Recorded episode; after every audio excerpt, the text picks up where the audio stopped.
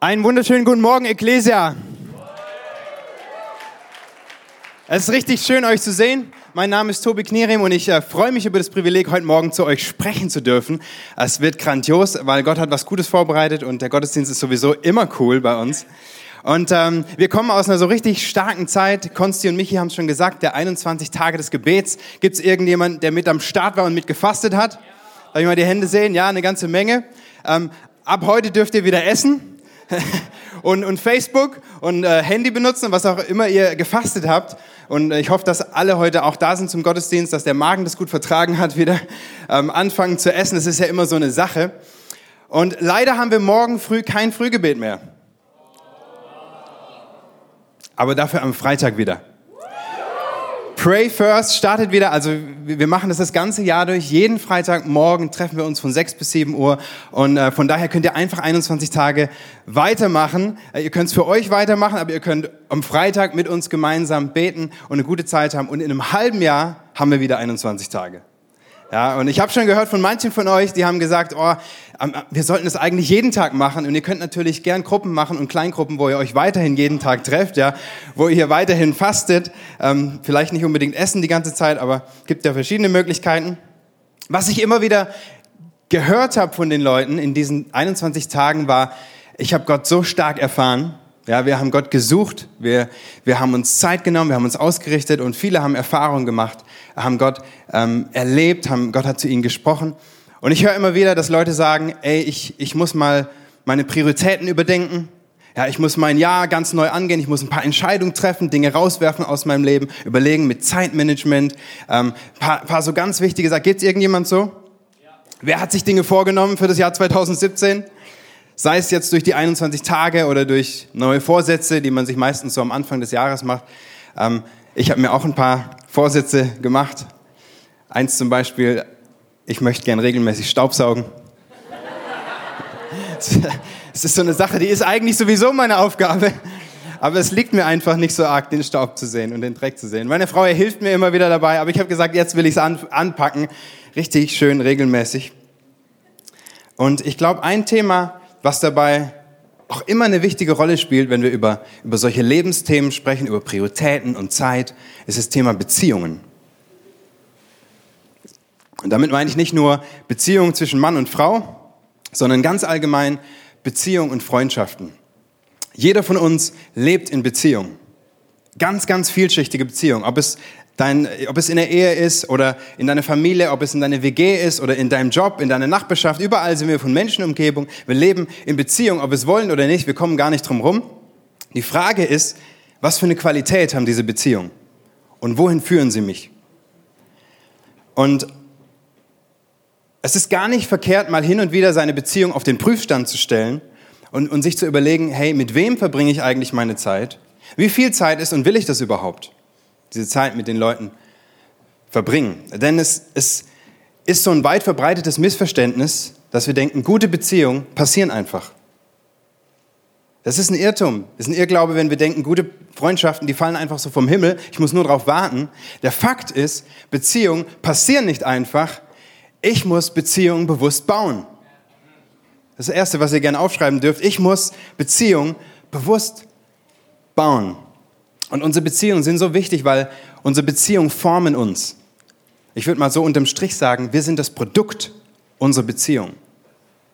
Wir sind das Produkt unserer Beziehung. Und, ähm, und es, ist, es spielt so eine entscheidende Rolle, wen wir in unserem Leben haben. Jemand hat mal gesagt, zeig mir deine Freunde und ich zeig dir deine Zukunft. Und ich glaube, da ist so viel Wahres dran. Die Menschen, mit denen wir uns umgeben, ob bewusst oder unbewusst, sie haben einen enormen Einfluss auf unser Leben. Und ich habe mal ein paar Fragen mitgebracht, wo, ähm, mit deren Hilfe du dich selber überprüfen kannst und selber checken kannst, wie sieht's mit meinen Beziehungen aus? So die erste Frage, wenn ich dich fragen würde, und ihr braucht es nicht laut mit Handzeichen, ihr könnt es einfach so innerlich beantworten, wenn ich dich fragen würde, hast du mehr als 100 Freunde auf Facebook? Würdest du sagen ja oder nein? Ja. Muss sich keiner outen, ja? Und diejenigen, die jetzt Facebook gefastet haben, die müssen vielleicht erst nochmal jetzt langsam drauf gucken, wie viel sind es denn mittlerweile? Ähm, die zweite Frage, hast du mehr als zehn reale Freunde, also Menschen aus Fleisch und Blut, nicht auf dem Bildschirm, sondern Menschen aus Fleisch und Blut, zehn reale Freunde, die du, die du hin und wieder mal siehst. Hin und wieder mal siehst. Und ich glaube, auch da würden die meisten von uns sagen, gar keine Frage, natürlich. Die nächste Frage, da wird es schon ein bisschen interessanter. Hast du mehr als fünf Freunde, mit denen du dich regelmäßig bewusst triffst? Mehr als fünf Freunde, überleg mal für dich selber, mehr als fünf Freunde, mit denen ich mich regelmäßig bewusst treffe. Und bei der letzten Frage, da wird es jetzt richtig ernst. Hast du zwei oder mehr Freunde, die momentan genau wissen, wie es dir geht, die wissen, was dich beschäftigt, was dich herausfordert, was dich bewegt, mit denen du Freude und Leid teilen kannst, denen du alles erzählen kannst und die, die du zu jeder Tages- und Nachtzeit anrufen kannst. Zwei Freunde oder mehr. Und ich glaube, wenn wir ehrlich zu uns, also ich glaube, hier wird es ganz dünn mit den Antworten. Ist einfach so meine Vermutung und Annahme. Wenn nicht, ist es cool, aber ich, ich vermute, da wird das Eis ganz dünn und viele von uns würden wahrscheinlich sagen, nee, solche enge Freunde, solche engen Beziehungen und Herzensbeziehungen habe ich nicht, habe ich vielleicht noch nie gehabt oder zumindest momentan nicht in meinem Leben. Und das finde ich interessant, weil obwohl wir von so vielen Menschen umgeben sind, obwohl wir in so viel Beziehung drin sind, obwohl wir mehr Freunde haben als zu jeder Zeit in der Geschichte der Menschheit, fehlen uns oftmals diese, diese Qualitätsbeziehungen, diese starken Freundschaften, Menschen, auf denen wir uns zu jeder Zeit verlassen können, die immer für uns da sind. Und es gibt in unserer Gesellschaft, aber auch weltweit immer mehr einsame und immer mehr isolierte Menschen, die sich zurückziehen und die, und die sagen, es gibt nur eine wichtige Beziehung in meinem Leben und das ist die Beziehung zu mir selbst. 2014 lag die Zahl der Single-Haushalte in Nürnberg bei 47,25 Prozent. Also knapp die Hälfte aller Haushalte in Nürnberg sind Single-Haushalte und das ist über dem, Bundesdeutsch, über dem Bundesdurchschnitt, der so bei 40 Prozent liegt. Ist eine erschreckend hohe Zahl, finde ich, wenn man sich das mal so durch den Kopf gehen lässt.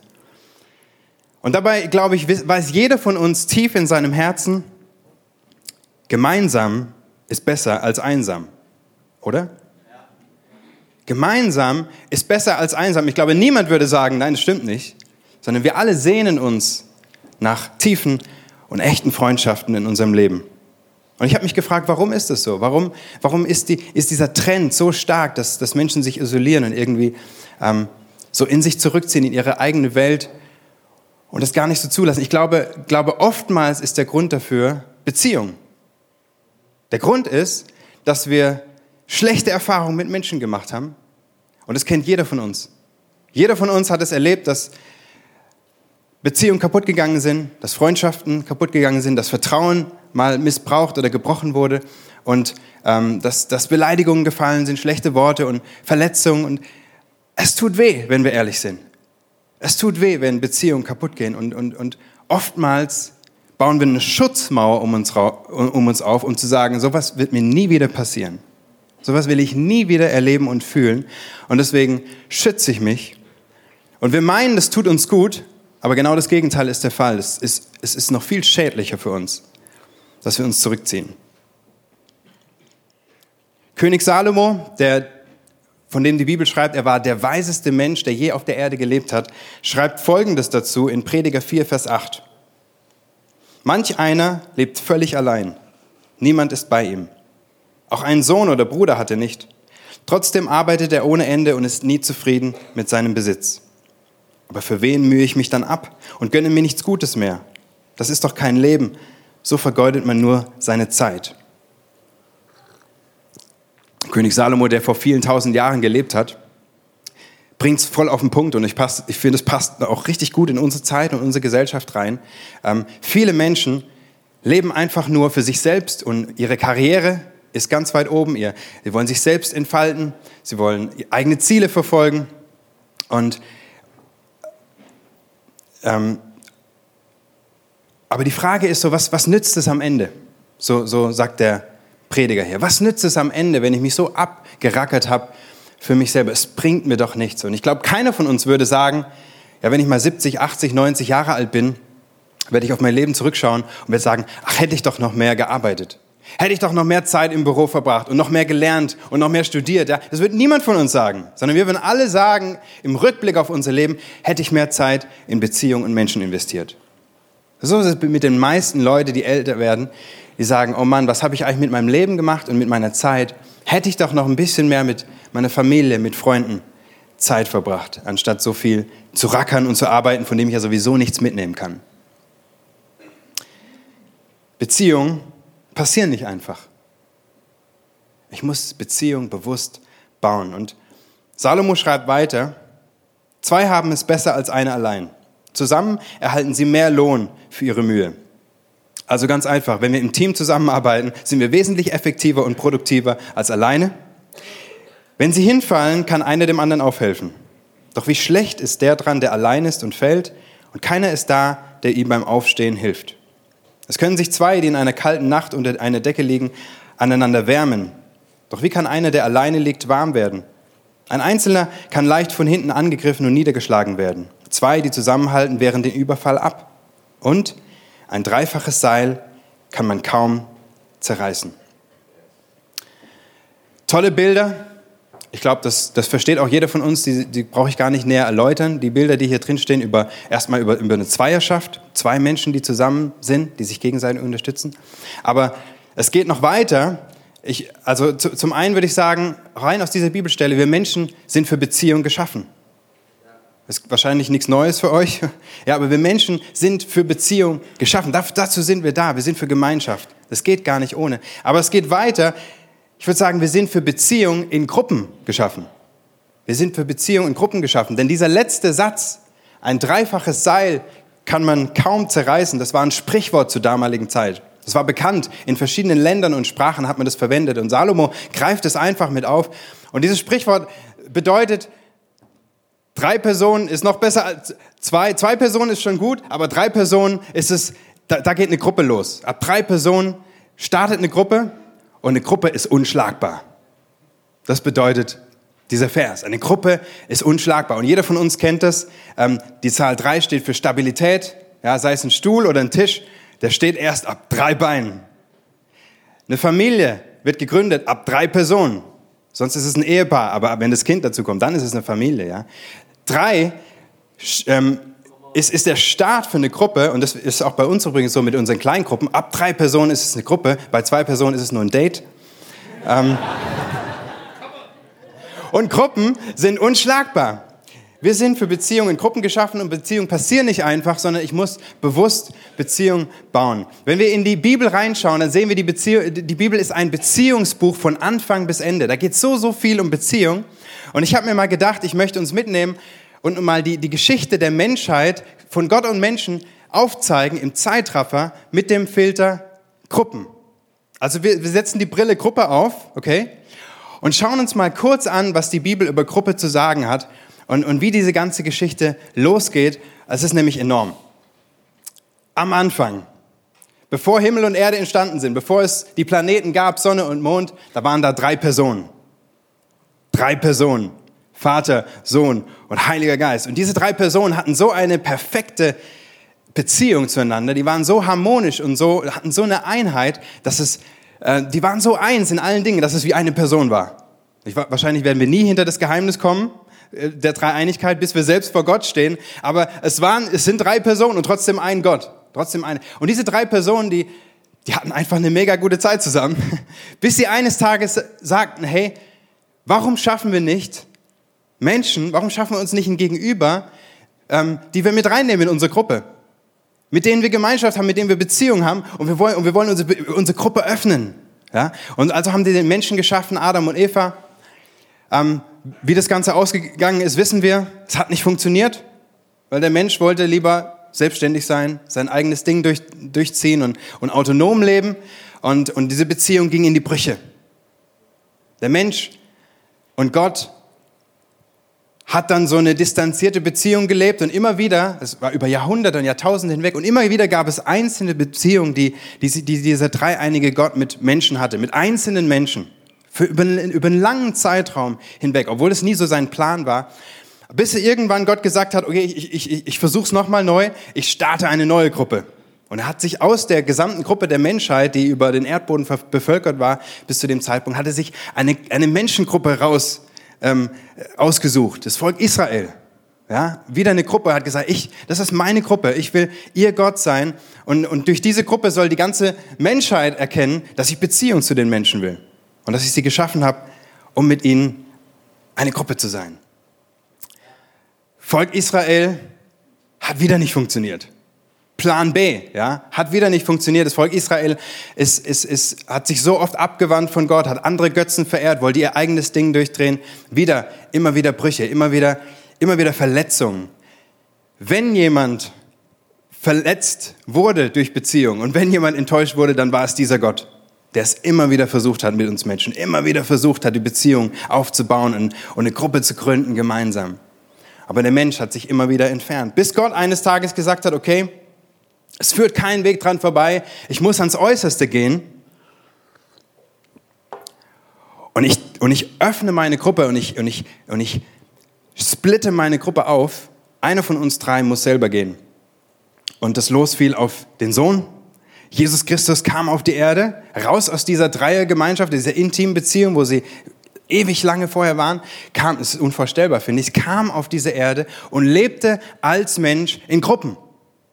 Jesus lebte von Anfang an in Gruppen. Wir sehen das, wie er, wie er, wie er, wie er Menschen, ähm, auf Menschen zuging und wie er sagt, komm in meine Gruppe, komm, folge mir nach, komm, sei Teil von, von meinen Jüngern. Ja? Und da gab es die Riesengruppe von, von so vielen Jüngern, die Jesus ähm, nachgefolgt sind und, und zugejubelt haben. Und da gab es eine spe spezielle Gruppe von zwölf Personen, die Apostel ähm, hat Jesus sie genannt, ähm, die er ganz eng an sich rangenommen hat. Und dann gab es nochmal eine spezielle Dreiergruppe innerhalb dieser zwölf Apostel, die er ab, ab, und zu mal abgesondert hat von der großen Gruppe und gesagt, komm, ich nehme euch mit und ich zeige euch mal ein paar besondere Sachen und Geheimnisse. Ich lasse euch an mein Herz ran. Den hat er richtig stark Herzensbeziehung gepflegt. So, Jesus ist das Vorbild überhaupt, wenn wir über Gruppen sprechen. Er hat in Gruppen gelebt. Und ähm, ganz, ganz herausragend finde ich dann das Abendmahl, wo, wo Jesus kurz vor seinem Tod mit seinen Jüngern zusammensitzt und, und, und er sagt, hey, wenn ihr Teil von meiner Gruppe sein wollt, dann esst von meinem Leib, symbolisch, und, und trinkt von meinem Blut. Ja, Brot und Wein, das Abendmahl, sind letztendlich einfach ein Symbol dafür, dass wir Teil von der Gruppe Jesu sind. Dass wir selber sagen, ja, ich bin Teil von dieser Gruppe. Und, ähm, und, und das finde ich enorm. Also wir sehen einfach im Leben von Jesus, er hat, Beziehungen sind nicht einfach passiert bei ihm, sondern er hat Beziehungen bewusst gebaut. Er hat Beziehung bewusst gebaut, so wie du und ich Beziehung bewusst bauen müssen. Jesus hat das getan und vorgelebt. Und dann passiert das Krasse, einer von diesen zwölf, einer von diesen Ängsten verrät ihn, Judas, und einer von der Dreierklicke verleugnet ihn, Petrus, und sagt, ich, ich kenne diesen Jesus nicht. Und Jesus stirbt in, am Kreuz von Golgatha in größter Einsamkeit, in größter Isolation.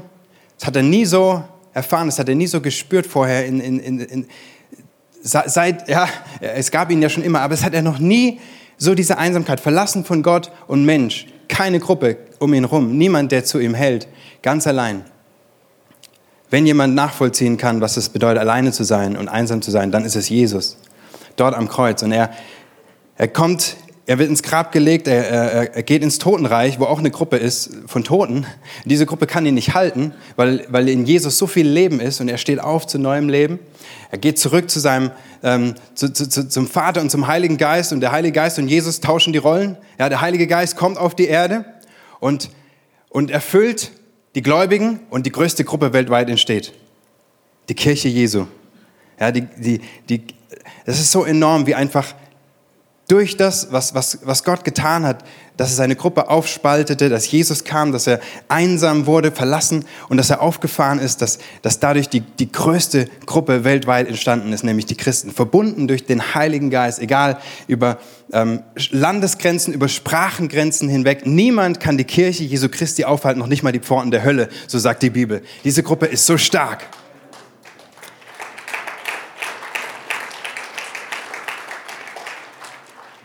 Gott, so sehen wir in der Bibel, lebt in Gruppen und er wirkt durch Gruppen.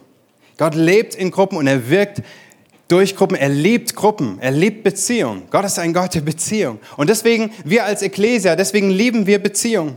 Deswegen leben wir in Gruppen. Deswegen machen wir Kleingruppen, weil Gott unser Vorbild da drin ist. Und weil Gott so begeistert davon ist. Und weil wir glauben, es ist das Beste. Es ist, dafür sind wir geschaffen. Wir sind für Gruppen geschaffen. Kleingruppen und Dreamteams, ja. Gruppen, in denen wir mit anderen Menschen ähm, ganz eng sind, mit denen wir mit anderen und unser Leben teilen können. Unser Jahresmotto heißt, mein Leben, meine Gruppe. Es ist genau dieses Motto, dass wir sagen, wir wollen unser Leben teilen mit anderen Menschen in einer, in, in, in einer, in einer Beziehung, die, die lebendig ist, die uns voranbringt, die uns wachsen lässt, wo wir was zusammen reißen können. Ja, weil wir nicht nur allein arbeiten, weil wir uns gegenseitig ergänzen, aber auch wo wir schwach sein dürfen, wo Masken fallen können, wo wir offen voreinander sein können.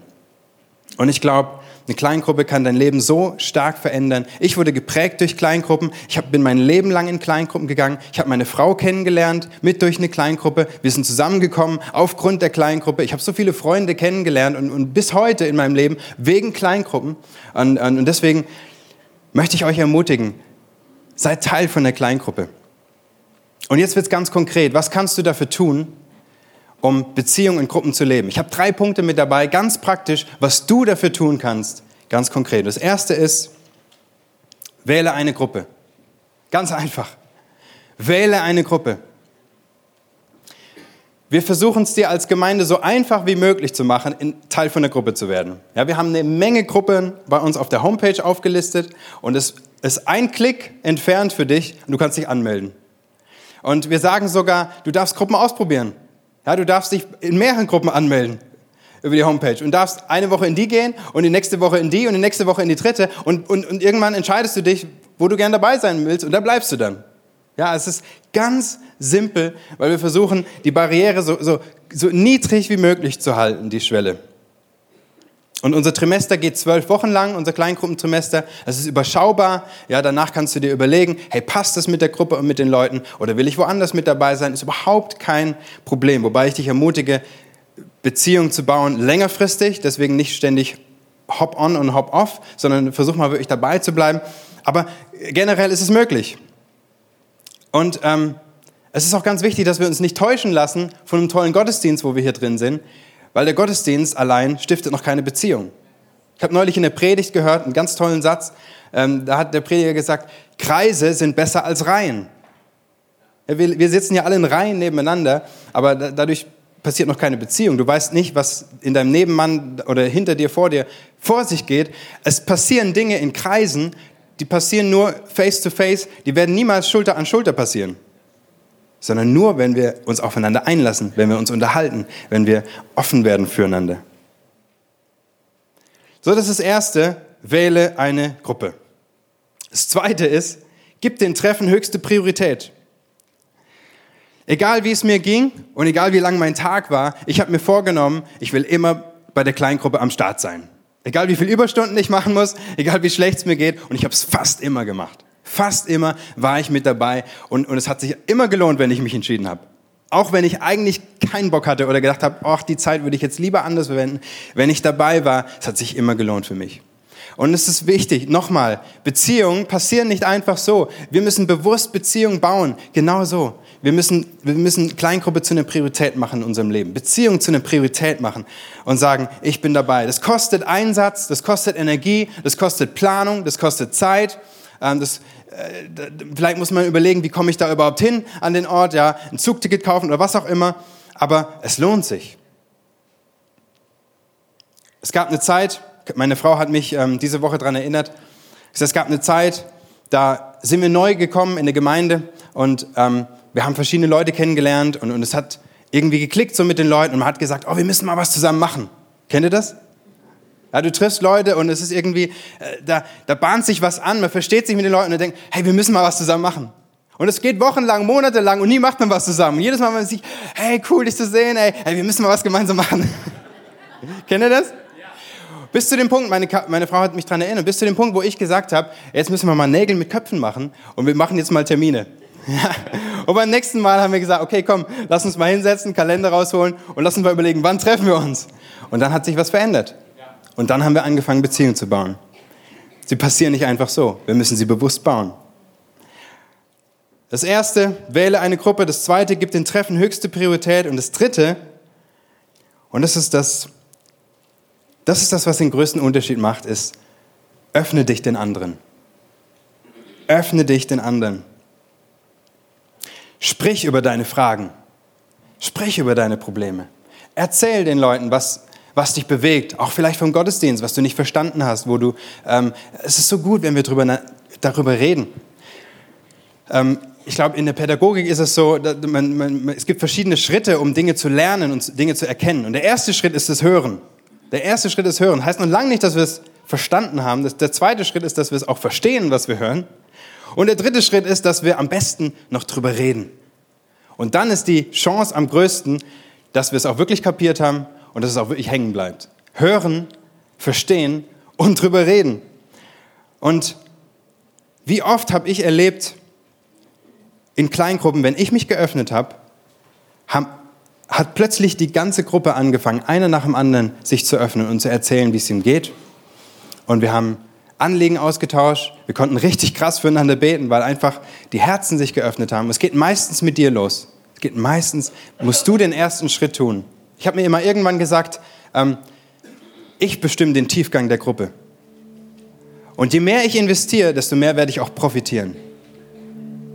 Und ähm, bekannter christlicher Schriftsteller C.S. Lewis hat mal gesagt, Freundschaft entsteht in dem Moment, in dem eine Person zur anderen sagt, was, du auch? Ich dachte nur, mir geht's so. Ich glaube, das ist so oft der Fall, weil jeder von uns hat Probleme. Jeder, auch in der Ekklesia. Auch wenn du denkst, nee, die sehen alle so toll aus. Selbst unser Pastor Konsti. Jeder von uns hat Probleme. Und wenn du keine Probleme hast, dann ist genau das dein Problem. Jakobus 5, Vers 16 steht, Darum bekennt einander eure Sünden und betet füreinander, damit ihr geheilt werdet. Gott liebt es so sehr, wenn wir uns öffnen füreinander. Wenn wir, wenn wir Sünde und Scham bekennen. Und ich, und ich erweitere das mal. Es bedeutet nicht nur Sünde und Scham, sondern auch, auch Verletzungen, auch, auch Dinge, die uns schwerfallen, auch Herausforderungen. Einfach, wenn wir unser Herz öffnen voreinander. Wenn wir uns die Blöße geben. Gott liebt es und er belohnt es, diese Offenheit. Er belohnt es. Mein Leben, meine Gruppe, möchte ich ermutigen, dass du dieses Jahr ganz bewusst so das als Motto setzt. Mein Leben, meine Gruppe. Ich will mein Leben teilen mit anderen Menschen. Ich will bewusst Vertrauen investieren. Ich will nicht darauf warten, bis gute Beziehungen passieren und Freundschaften vom Himmel fallen und sich irgendwann alles verändert von heute auf morgen, sondern ich werde Schritte gehen, um gute Beziehungen zu bauen und zu suchen. Und wisst ihr, wenn ich auf das Trimester schaue, was vor uns liegt, dann, dann sehe ich enormes. Ich sehe so viele Gruppen, so viele Kleingruppen, die sich an den unterschiedlichsten Orten treffen. Zu Hause bei dir, im Café, ähm, in der Gemeinde, äh, äh, im, im Bürogebäude, in deinem Office. Ja, Kleingruppen, die, die so unterschiedlich sind, wie wir Menschen sind. So unterschiedliche Aktivitäten machen, kreativ, vielfältig, unterschiedlich, weil wir Menschen unterschiedlich gestrickt sind. Und wir wollen Kleingruppen so natürlich bauen, wie nur möglich. Wir wollen dir die Möglichkeit geben, dass, dass Leute ein Zuhause finden in diesen Kleingruppen. Ich sehe Kleingruppen, wo die, die, die so starke Gebetsgemeinschaften haben, die so offen sind, die, die, so, ähm, die so viel Freude miteinander teilen, die so viel lachen, die so viel reißen gemeinsam, die wachsen, weil sie einfach anderen Leuten immer wieder die Möglichkeit geben, mit rein und Teil zu werden von dieser Gruppe. Sie schotten sich nicht ab, sie machen nicht ihr eigenes Ding, sondern, sondern sie öffnen sich und nehmen neue Leute ständig mit rein. Die Gruppen wachsen und müssen sich multiplizieren, weil es gar nicht anders geht, weil sie sonst zu viele werden würden. Solche Gruppen sehe ich. Gruppen, wo Sünde und Scham bekannt wird, wo endlich Menschen Gnade und Befreiung erleben. Also sie erleben, ich bin nicht der Einzige und Jesus Christus hat mir vergeben. Von Grund auf. Wir brauchen es, diesen Zuspruch. Ich sehe Gruppen, ähm, wo Menschen täglich umbetet werden, wo sie persönlich wachsen können in ihrem Charakter, in ihrem geistlichen Leben, in ihren Gaben, wo sie anfangen zu dienen, sich gegenseitig mit den Gaben und dem Potenzial, was Gott uns geschenkt hat. Und ich glaube, für viele von uns ist es heute dran, dass wir diesen Schritt gehen. Dass wir sagen, ich suche mir eine Gruppe. Ich suche mir eine Gruppe. Oder ich fange selbst eine Gruppe an. Wenn du schon das Leitertraining mal besucht hast, jetzt gerade Pause machst, du kannst immer noch eine Gruppe online stellen und eine Gruppe anbieten.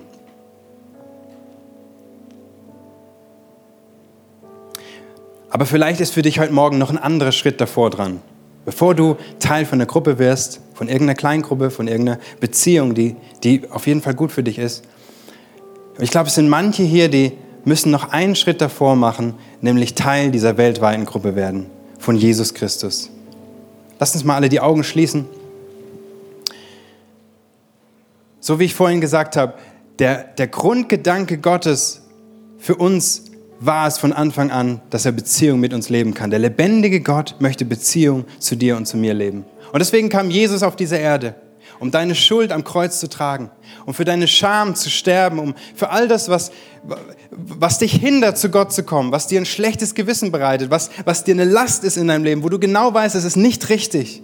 Dafür ist Jesus gestorben. Jesus kam, um Beziehung zu ermöglichen. Und ich möchte heute Morgen die Möglichkeit geben, Ja zu sagen zu diesem lebendigen Gott.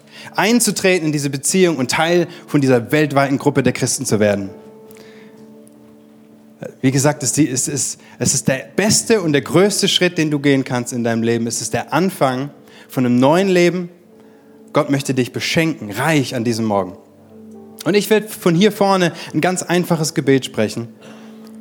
Und du darfst einfach ganz leise oder in deinem Herzen mit einstimmen und sagen, das möchte ich mitsprechen. Während alle Augen geschlossen sind im ganzen Raum, frage ich dich, möchtest du heute dein Leben Jesus übergeben und ihn annehmen als dein Retter und Erlöser, dann streck mal deine Hand nach oben. Wer ist da heute Morgen? Hier vorne, hier, ja, hier in der Mitte, danke, da hinten. Ist noch jemand da, der sagt heute Morgen, ich möchte mein Leben Jesus übergeben, ich will mit diesem Jesus leben. Irgendjemand da? Okay, ihr dürft die Hände runternehmen, ich bete. Jesus, ich danke dir, dass du gekommen bist als der ewige Gott, um Beziehung zu uns zu leben. Ich danke dir, Gott, dass du ähm, alles dafür gegeben hast, damit wir versöhnt werden mit dir, damit unser Leben auf eine neue Bahn kommt, damit unser Leben ähm, in, in, in Fülle ähm, geschehen kann. Herr Jesus, und wir wollen bekennen, dass wir, dass wir nichts vorzuweisen haben vor dir, denn da ist so viel Schlechtes in unserem Leben. Wir bekennen das und danken dir, dass du am Kreuz dafür gestorben bist, dass du alles auf dich genommen hast und dass du uns neues Leben gibst. Danke für deinen Heiligen Geist, den du uns schenkst, der, der uns, uns zu Kindern Gottes macht. Und wir nehmen dieses Geschenk heute Morgen an, von ganzem Herzen. Wir glauben daran, wir danken dir für neues Leben und für Rettung. Ab jetzt möchte ich dir nachfolgen. Amen.